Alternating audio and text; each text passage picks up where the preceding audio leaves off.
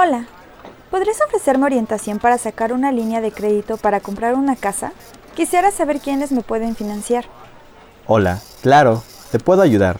Algunas de las opciones que tienes para obtener una línea de crédito son las siguientes. Un banco, el Infonavit, el Fobiste, una Sofom y una persona física.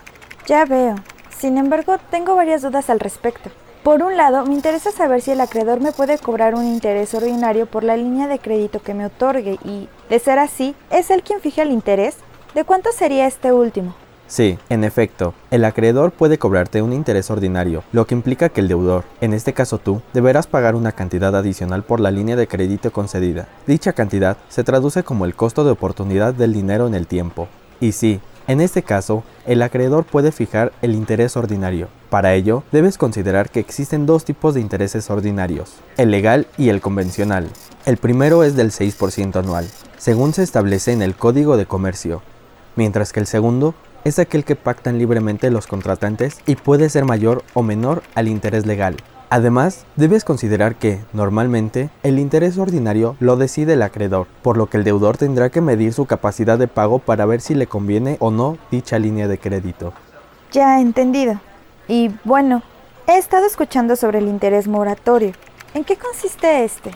El interés moratorio es aquel que tiene que pagar el deudor por no haber pagado lo correspondiente en la fecha pactada. Una duda más. ¿Qué otros conceptos me puede cobrar el acreedor por otorgarme una línea de crédito? Otro de los conceptos que podría cobrarte el acreedor es la comisión, que es una cantidad adicional por la apertura de la línea de crédito o por manejo de la cuenta, pero esta debe señalarse expresamente en el contrato respectivo. También he escuchado hablar del anatocismo. ¿Me podrías explicar qué es este? Mira, el anatocismo es una práctica inaceptable. Esta consiste en cobrar intereses sobre intereses, y el Código de Comercio indica que dicha actividad está prohibida. Entonces, ¿qué debo considerar para solicitar un crédito? Necesitas saber cuáles serán tus ingresos futuros esperados para poder determinar cuál será tu capacidad de pago en un futuro.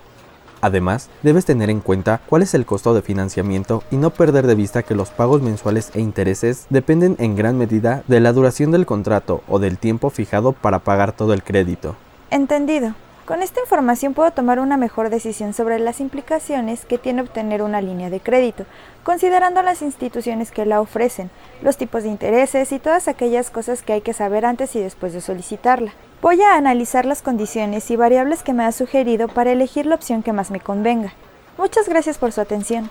Fue un gusto atenderle. Espero que esta información sea de utilidad. Hasta luego.